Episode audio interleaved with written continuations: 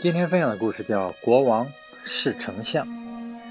有一个国王想试探一下他的丞相能不能绝对的按照自己的指示办事，于是他将丞相关进一个舒适的地牢里，说：“地牢的门，地牢门的锁有许多暗码，你如果对上号码，牢门就会自动启开，你就能出去。那时就可以官复原职。”丞相不得不从命。他检查了锁的暗码，并计算出每分钟试一个暗码，每天工作八小时计算，得六百天才能试完。于是他制作了一本有六百天的日历，一门心思干了起来。每干一天，便撕去一片日历。最后一天终于到来了，他马上就可以试完所有的暗码，真为自己即将出地牢而高兴。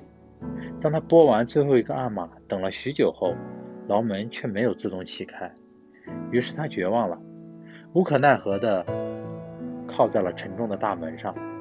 这时，门却慢慢打开了。国王也相信丞相是绝对忠于自己的。您说这是怎么回事？原来门并未锁，锁只是挂在门上而已。所以，人靠在门上后。门慢慢的就开了。